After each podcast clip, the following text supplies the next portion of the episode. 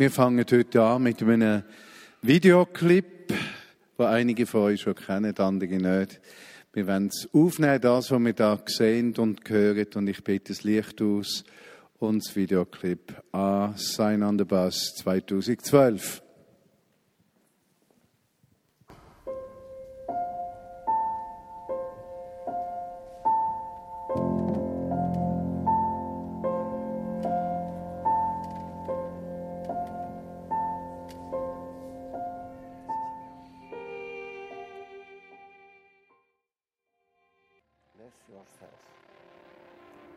Jesus.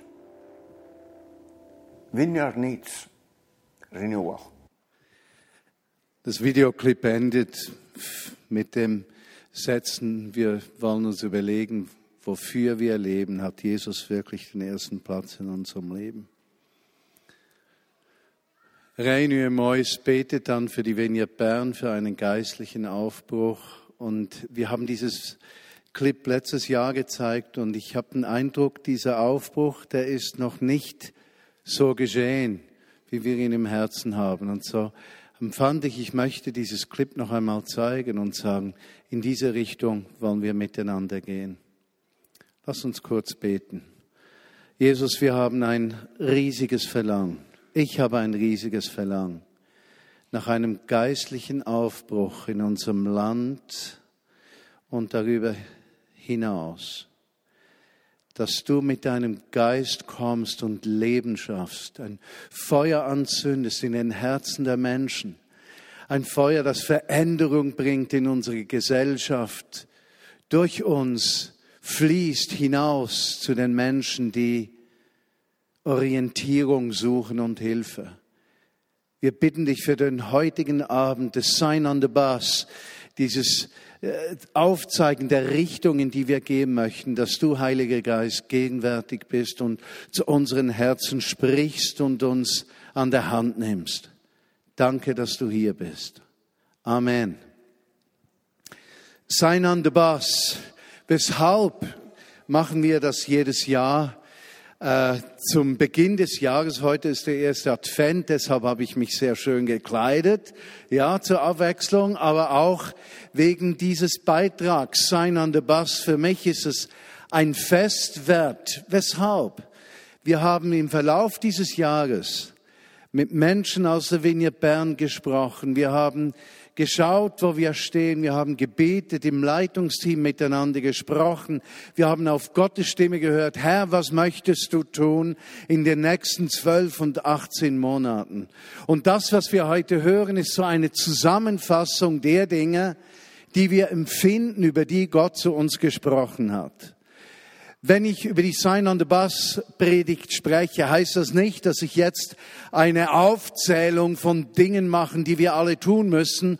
Und wenn wir es dann nicht tun, dann werden wir irgendwie bestraft mit der Abwesenheit von Gottes Geist. Nein, es geht vielmehr um die Beschreibung einer gemeinsamen Reise.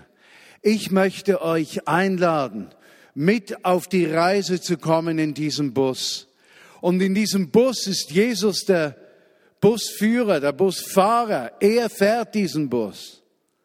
Und wir sind da drin und sagen, Herr, führe uns, fahre an dieses Ziel, das du uns vor Augen maßt. Und das Ziel sind die Dinge, über die ich sprechen werde, Sign on the Bus. Ich möchte noch etwas sagen zum Sign on the Bus. Sign on the Bus heißt für mich, Menschen können einsteigen und wenn du diese Beschreibungen hörst und du merkst, es hat etwas mit mir zu tun, dann darfst du einsteigen und sagen, ja, ich komme auf diese Reise mit. Ein Bus, aus dem darf man aber auch aussteigen. Und ich habe erlebt, wie in unseren Kreisen, in evangelikalen, christlichen Kreisen, es den Menschen oft erlaubt wird, einen Bus zu besteigen. Aber wehe, einer steigt aus dem Bus. Und so ist es für mich ganz wichtig zu sagen, wir wünschen uns das Herz, das Feuer des Herzens, das Verlangen, die Identifikation mit unserem Weg, wohin, dass wir empfinden, dass wir gehen möchten. Und so laden wir alle ein, einzusteigen. Und die, die empfinden, dieser Bus trägt die falsche Beschreibung, da will ich nicht hin. die dürfen getrost sagen, hey, ich steige aus, um in einen anderen Bus zu steigen. Doch lass mich einen Bibeltext vorlesen. Übrigens, ihr findet die kleine Vorbereitung auf diesem kleinen Zettel hier auf jedem Stuhl. Gedacht ist es nicht, dass man das jetzt lesen kann. Für einige mag das zu klein sein. Aber dass man das mitnehmen kann, Portfolio, Geldbörse und immer wieder hervornehmen kann, sagen kann, ja, das ist das Sign on the Bus. Da gehen wir gemeinsam hin. Sign on the Bus, eine Beschreibung. Wir lesen aus dem Epheserbrief Kapitel 1 die Verse 21 bis 23. Und hier steht beschreibend für diesen Weg, den wir gehen wollen, mit seiner unermesslich großen Kraft hat Gott ihn, Jesus, zum Herrscher eingesetzt über alle Mächte, alle Gewalten, über alle Kräfte und Herrschaften dieser Welt und der zukünftigen Welt. Alles hat Gott ihm zu Füßen gelegt und ihn zum Haupt seiner Gemeinde gemacht. Sie ist sein Leib.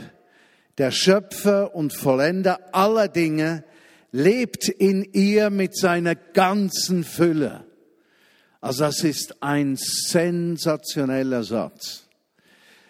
Epheserbrief, wie ich letzten Sonntag beschrieben habe, umfasst eigentlich das ganze Evangelium. Wenn wir nur diesen Brief hätten, würden wir die Heilsbotschaft Jesu Christi verstehen. Ein Höhepunkt ist dieser 23. Vers, der sagt, Jesus lebt in uns mit seiner ganzen Fülle. Eine unglaubliche Aussage. Für die Menschen der damaligen Zeit war die christliche Gemeinschaft nicht eine weltumspannende Gemeinde. Für sie war die Gemeinde die Gemeinschaft vor Ort, wo sie diesen Christus gefunden hatten. Wo Menschen waren, die mit ihnen auf diesem Glaubensweg waren. Und da war ihr Konzept und Verständnis dort, wo wir zusammen sind, unseren Glauben im Alltag leben. Da ist Gott mit seiner ganzen Fülle da, mit allem, was er hat, mit seiner ganzen Kraft. Und wenn ich heute diese Sign on the Bus, dieses Bild beschreibe, die Richtung, in die wir gehen möchten, da beginnt die Richtung bei der tatsächlichen Überzeugung, dass Jesus Christus alles hat, was wir brauchen. Dass in ihm die Antworten für unser Leben zu finden sind. Dass in ihm die Kraft ist, die uns verändern kann, die unser Leben erfüllen kann, die uns dabei helfen kann, das Potenzial zu nutzen, das Gott in uns hineingelegt hat. Eine Kraft, die Probleme löst, die Perspektive gibt, eine Kraft, die heilt und verändert und uns einen Blick für die Gesellschaft gibt. Eine Kraft, die auch gesellschaftliche Probleme zu lösen verwag, wenn Menschen sich dieser Herrschaft Jesu Christi hingeben. Wow, dieser Satz ist für mich Power pur. Und so möchte ich mit euch fünf Aspekte anschauen von diesem Bild, das wir gemalt haben in den vergangenen Sonntagen und Aspekte, die beschreiben, wohin wir miteinander gehen möchten. Das erste Bild. Wir bieten gemeinsam Jesus Christus an. Ihr erinnert euch, vor einigen Wochen habe ich über das Thema Anbetung gesprochen. Und ich habe zum Beispiel gesagt, Anbetung heißt für mich zu staunen über Gottes Handeln, zu staunen über äh, die Schöpfung zu staunen über Gottes Eingreifen, ohne auf meine Werke zu vertrauen. Ein Mensch, der ein Anbeter ist, der schaut nicht mehr auf sich, darauf, ob er perfekt handelt, perfekt ist, ob er alles richtig macht, ob er alles schafft und auf die Reihe kriegt. Nein, ein anbetender Mensch ist einer, der nur noch, wow, staunt und dieses Staunen bewirkt, dass er den Mut fasst, sein ganzes Leben in diese Liebesbeziehung zu Jesus hineinzubringen. Es gibt keine Teile deines Lebens, die du vor ihm verbirgst. Du weißt, dass er dich kennt, auch die Schattenseiten deines Lebens. Du versuchst Gott nicht zu beeindrucken, sondern du kommst mit allem zu ihm. Und ein Ausdruck von Anbetung ist, dass du alles mitnimmst, den Schrott deines Lebens, die Hilflosigkeit, die Fragen, die Unsicherheiten, alles, was dir anhängt. Und wie du so in seine Gegenwart kommst, dann beginnt in deinem Herzen sich ein Schalter zu kehren und zu kippen und du beginnst mit Freude seinen Willen zu tun, nicht aus Furcht vor Gott, sondern weil du erfasst bist von dieser Liebe Gottes, die alles ausfüllt in dir. Ach, könnte ich Worte finden, die zu beschreiben, diese Liebe, die jede Zelle meines Seins ausfüllt und in mir diesen Glauben und die Freiheit bewirkt, zu erwarten, dass riesiges geschehen wird, wenn Jesus mit seinem Geist kommt und Menschen verändert. Und so haben wir diesen Kernsatz hier aufgeschrieben, um dem mitzunehmen, dieses Bild. Unsere Anbetung äußert sich in einer unser ganzes Leben beinhaltenden innigen Liebesbeziehung zum Vater im Himmel, die uns dazu bewegt, mit Freuden den Willen von Jesus Christus, unserem Herrn, zu tun. Auf diese Reise wollen wir gehen. Eine Reise, deren Ende wir kennen, wenn Jesus kommt, deren Wunsch wir kennen, dass er uns begegnet und geistliche Aufbrüche in unseren Familien gibt, unseren Kindern, unseren Eltern, unseren Häusern, am Arbeitsplatz, überall, so wie in diesem Videoclip, das man übrigens auch auf der Vignette Bern Webseite findet und Erweckung in Estland, wie äh, Rein das beschrieben hat. Tausende wurden angezogen. Sie konnten sich nicht entziehen, dieser Kraft der Gegenwart Gottes, die aus dieser tiefen, innigen Liebe seines Volkes zu ihm kommt. Ein weiteres Zeichen an diesem Bus, eine weitere Beschreibung, die hörten wir von Marius vor einigen Wochen, als er sagte, wir strecken uns gemeinsam nach einem Aufbruch aus, der die Menschen in Gottes Gegenwart zieht. Wir sind wie ein rohes Ei und wir erwarten, dass da dieses Küken rauskommt und das Ei aufbricht. Und, und wir wärmen dieses Ei mit unseren Herzen, unserer Herzenshaltung der Liebe zu Gott und zu Menschen, bis dieses Küken kommt. Und dieser Aufbruch, der auf uns wartet, der ist so etwas wie ein Geschenk, das verpackt ist. Und es ist unsere Neugier, unser Hunger, unser Verlangen, was Gott bewegt, uns dieses Geschenk zu geben. Ich spreche mit dieser Sprache, weil ich selbst leidenschaftlicher Geschenkeempfänger bin. Geschenke sind meine Liebessprache, respektive alle fünf. Es gibt ja ein schönes Buch über die fünf, Liebes, äh, die fünf Sprachen der Liebe. Bei mir treffen alle fünf zu, aber eine, die noch besonders äh, zutrifft und die ich herausstreichen möchte, ist, ich liebe Geschenke. Ja. Jetzt muss ich aber erklären, was ich besonders liebe. Ich bin ein neugieriger Mensch, deshalb liebe ich auch Krimis. Ich finde es so spannend, neugierig zu sein, um herauszufinden, wer was. Und genauso, wenn ich ein Geschenk kriege, dann ist der Höhepunkt für mich das Auspacken des, des Geschenkes, um herauszufinden, was ist da drin. Wenn ich es dann sehe und habe, ist das die Freude eigentlich schon vorbei. Aber dieses Auspacken, diese Neugier, dieses Gespanntsein, wir strecken uns gemeinsam aus. Neugierige Menschen werden nie satt. Es ist schön, neugierig zu bleiben, nicht abgeklärt zu sein. Ja, ich weiß, wie es geht. Und äh, solche Menschen haben keine Lebenserwartungen mehr. Sie werden negativ und unausstehlich. Aber wer neugierig ist, wer gespannt ist, und so sind wir gespannt, dass der Heilige Geist kommt und, und, und Neues wirkt und wir sagen, gestalte uns um ins Bild von Jesus. Wir können das nicht in eigener Kraft. Wir träumen aber auch von einem Aufbruch, durch den Tausende von Menschen in die Gegenwart Gottes gezogen werden, in das Haus der Gemeinschaft des Glaubens. In unserem Fall die Vineyard Bern, aber auch in andere christliche Gemeinden, damit der Segen von Gott in diese Gesellschaft kommt. Wenn es einen geistlichen Aufbruch gibt, dann kommt er nicht nur für die Vineyard Bern, sondern Jesus wird seinem Volk begegnen und seinem Volk Leben geben. Alles, was wir sagen wollen, ist, hier in der Vineyard, Jesus, du bist willkommen, komme, bitte, komme. Und lass uns dieses Geschenk auspacken.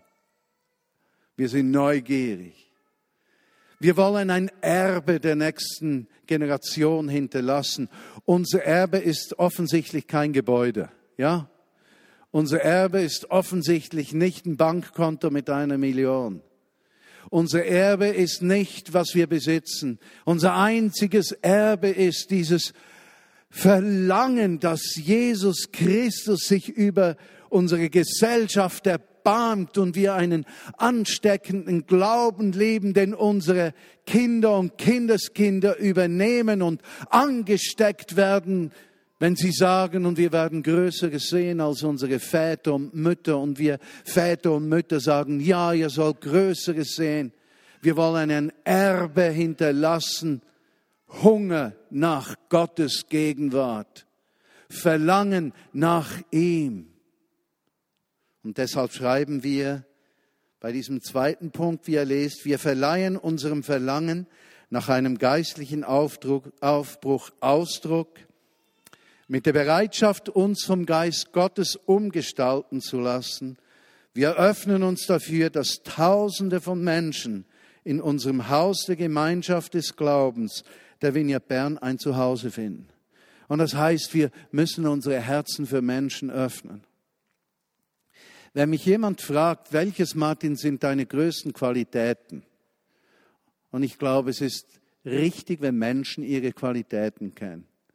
Ich glaube, wie ich antworte, wenn ich gefragt werde, ich liebe Gott leidenschaftlich. Wenn ich am Morgen erwache, ist er über mir und ich spreche mit ihm und ein riesiges Verlangen füllt mich dass er kommt, sich erbarmt, mir zur Seite steht und mir hilft, seine Stimme zu hören und zu tun, was er will. Und die zweite Qualität, die ich habe, ich liebe Menschen. Ich liebe Menschen. Ich habe Menschen lieb. In jeder Größe, in jeder Ausstattung, in jedem Modell, in jeder Farbe. Ich liebe Menschen. Und ich merke, wie diese Liebe zu Menschen und diese Liebe an Sinn, an, an einem unbändigen Verlangen, dass Gott zu seinem Recht kommt. Ach, wir strecken uns aus nach dir. Dann predigte vor zwei Wochen Christa über das Thema Leiterschaft. Wir wollen Raum schaffen, damit Menschen ihre Talente und Gaben einsetzen können. Chris hat es gut gesagt. Wir wissen, dass alle Menschen Gaben und Talente von Gott anvertraut bekommen haben. Und sie sollen die in großer Freiheit einsetzen können. Das ist mein riesiges Verlangen. Mein Verlangen ist, dass wir ein Klima schaffen miteinander, eine Atmosphäre, wo Menschen das, was sie sind, hineingeben können, ohne Angst zu haben zu versagen. Denn diese Angst zu versagen, und das ist eine urschweizerische Schwäche, man möchte alles perfekt machen. Diese Perfektion, die erlaubt es Menschen, die nicht perfekt sind, nicht Teil des Ganzen zu werden. Wenn wir sagen, wir wollen alles das Beste geben und perfekt muss es sein, dann laden wir Menschen aus. Aber Jesus hat gesagt, er sei nicht gekommen für die Gesunden, sondern die Kranken. Und deshalb ist es unser Nicht-Perfekt-Sein, welches die Türen öffnet, damit Menschen, die nicht perfekt sind, in dieser nicht perfekten Gemeinde, die nie perfekt aus eigener Kraft sein wird, sondern nur ganz gemacht wird durch Jesus Christus, der durch seinen Geist wirkt. Dort finden diese Menschen Platz. Und mein Traum ist es, dass Menschen sich entfalten können, dass wir eine Atmosphäre des Vertrauens schaffen, des Hereingenommenseins. Und dafür brauchen wir Menschen, die Modelle sind. Und ich persönlich habe ein Verlangen, ich möchte für Menschen ein Modell eines Christen sein, auf den sie schauen können und von dem sie sagen können, ich möchte vielleicht nicht aussehen wie er, als Frau zum Beispiel. Das mit dem Bart wäre ziemlich schwierig. Aber dieser Mensch verkörpert etwas von diesem Jesus, den ich leben möchte. Und das Geheimnis ist, dass es nicht nur eine Person ist, die das verkörpert. In meinem Leben hat es bestimmt fünf, sechs, sieben, acht Personen gegeben, die unterschiedliche Aspekte dieses Jesus mir bildlich gezeigt haben und von denen ich denke, wow, so will ich sein, wenn ich so alt bin wie du. Gary Keller zum Beispiel, der 80 geworden ist. Bei unserem letzten Treffen habe ich gesagt, Gary, wenn ich 80 bin, ich will genauso sein wie du. Oder ein Hans-Peter Jäger, ein Freund von mir, 92 oder 93, als ich ihn letztes Mal sah, Hans-Peter, ich will sein genau wie du, wenn ich 92 bin. Bilder, die aufgehen vor uns. Wir sagen, da in diese Richtung wollen wir gehen. In der Vineyard Bern brauchen wir Dutzende von Menschen, die ein Bild abgeben für die nächste Generation, wie sie sein möchten und dadurch auch eine Türöffnung geschieht, damit Menschen ihre Gaben einsetzen können. Der Satz, den wir brauchen dieses Jahr ist folgender. Wir gehen das Wagnis gegenseitigen Vertrauens ein. Ist das nicht ein schöner Satz? Zu vertrauen ist nämlich ein Wagnis, ein Risiko. Man könnte enttäuscht werden. Wir gehen das Wagnis gegenseitigen Vertrauens ein legen uns gegenseitig nicht fest. Wow! Das ist schwierig für uns, besonders Schweizer, die so nach Perfektionismus streben und an ihrem Perfektionismus zerbrechen. Wir legen uns gegenseitig nicht fest und schaffen Raum in unseren Herzen, nicht im Kopf, in unseren Herzen, dass Menschen ihre Talente und Gaben einsetzen können und so einen Teil Leiterschaft auszuleben beginnen.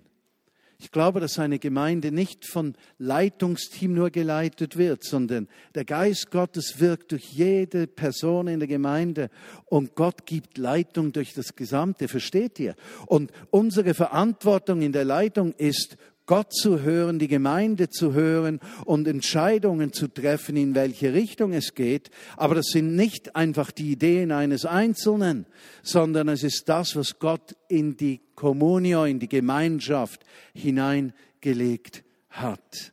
Wow. Und am letzten Sonntag habe ich gesprochen über Ausdrucksformen des Sichtbarwerdens von Jesus Christus in der Gemeinschaft. Und für mich ist diese Beschreibung immer noch sehr suchend, noch, noch nicht fertig definiert. Ich verstehe zum Beispiel, dass Jesus Christus gegenwärtig ist, wenn wir den Armen dienen.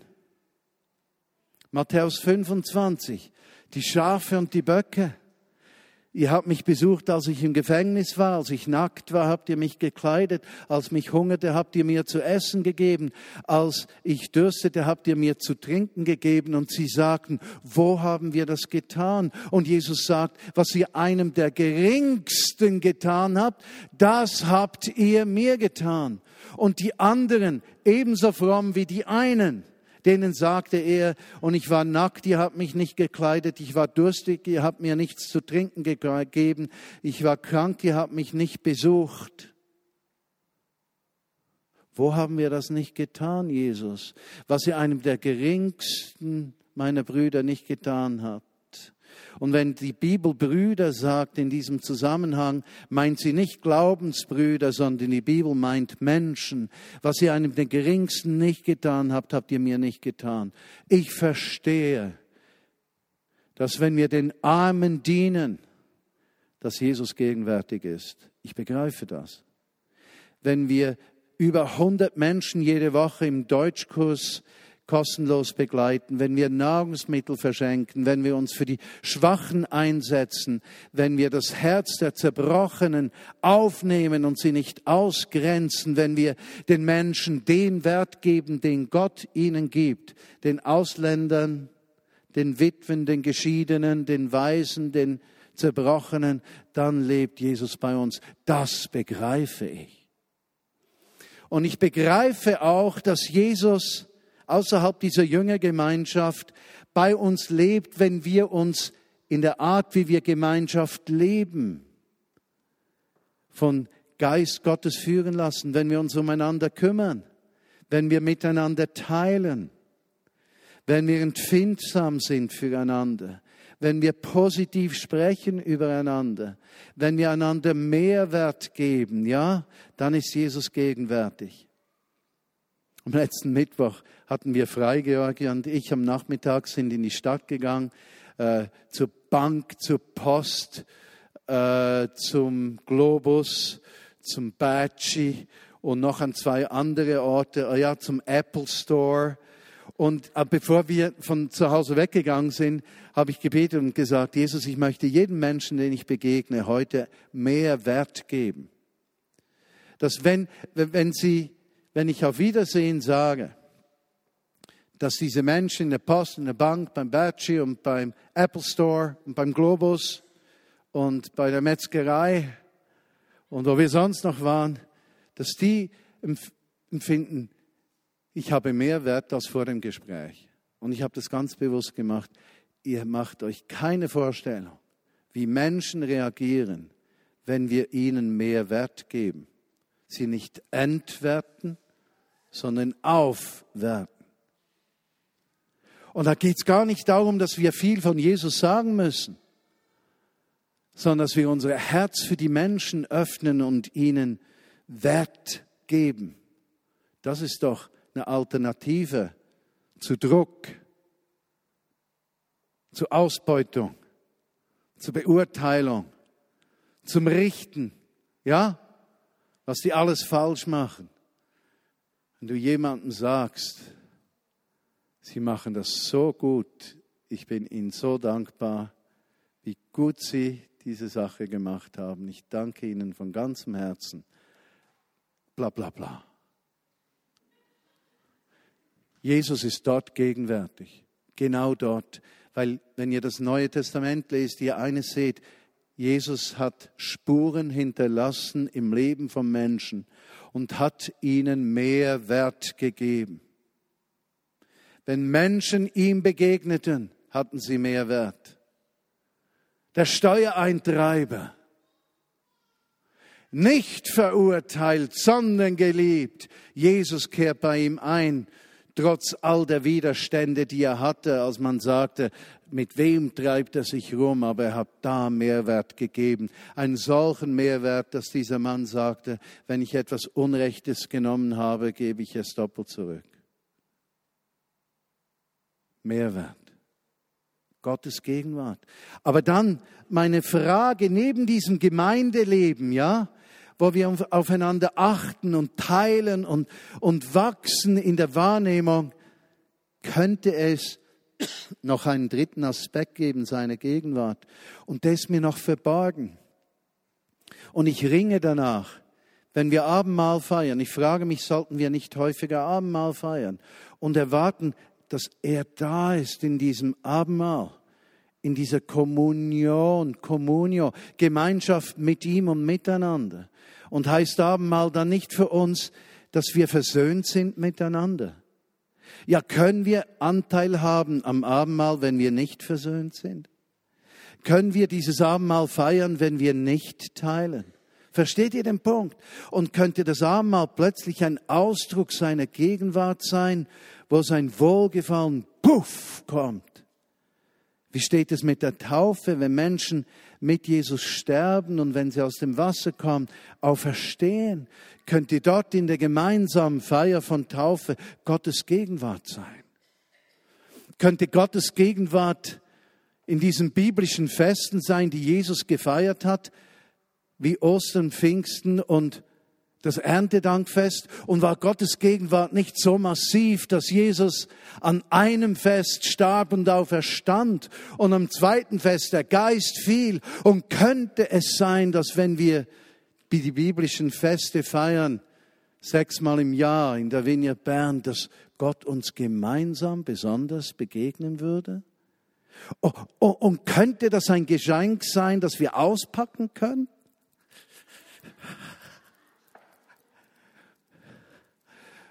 Und könnten wir ganz gespannt sein, bis dieses Fest kommt, um, um das Geschenk auszupacken und zu sehen, wow, Gegenwart Jesu. Wir haben uns auf den Weg begeben, Gottes mystische, verborgene Gegenwart zu entdecken beim Auspacken der Geschenke, der Feste und Dinge, die er uns gegeben hat. Versteht ihr, wo mein Herz steht? Ich weiß es nicht. Ich ahne es. Ich suche es. Ich, ich hungere danach. Ich möchte, dass er gegenwärtig ist. Und genauso mit unserem Wochenschlussfest, das wir im nächsten Jahr in die zweite Runde gehend machen werden und Menschen ermutigen werden, in den Häusern, in Familien, in Singlehaushalten, in Wohngemeinschaften, sich zu sammeln um die Person von Jesus mit einer Liturgie. Und diese Liturgie bewirkt, dass wir eine Wegstrecke gehen. Wow. Als Jesus in unser Leben kam, verließen wir die Sklaverei Ägyptens als Bild des Volkes Israel auf dem Weg ins verheißene Land. Das verheißene Land ist, wenn Jesus wiederkommt. Wir sind diese Wüstengemeinschaft unterwegs aus der Sklaverei hin an diesen Ort seiner Gegenwart.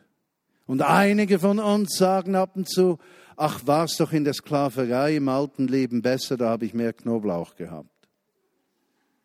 Und die Fleischtöpfe waren voll. Und diese Menschen kehren zurück ins alte Leben.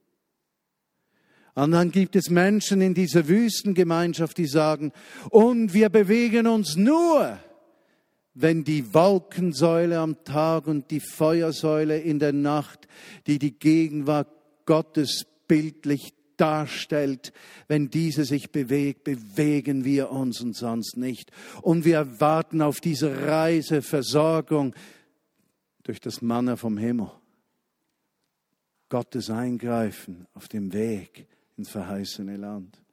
Und diese Reise möchte ich mit euch unternehmen. Der letzte Satz hier, wir möchten als Jüngergemeinschaft eben Dienst an anderen Menschen, im Dienst des Reiches Gottes und als Alternativgemeinschaft, Alternative zu einem anderen Lebensstil, als Darstellung des Wesens Jesu Christi wachsen wir öffnen uns für das Erleben der mystischen Verkörperung der Gegenwart Jesu durch Abendmahl und Taufe,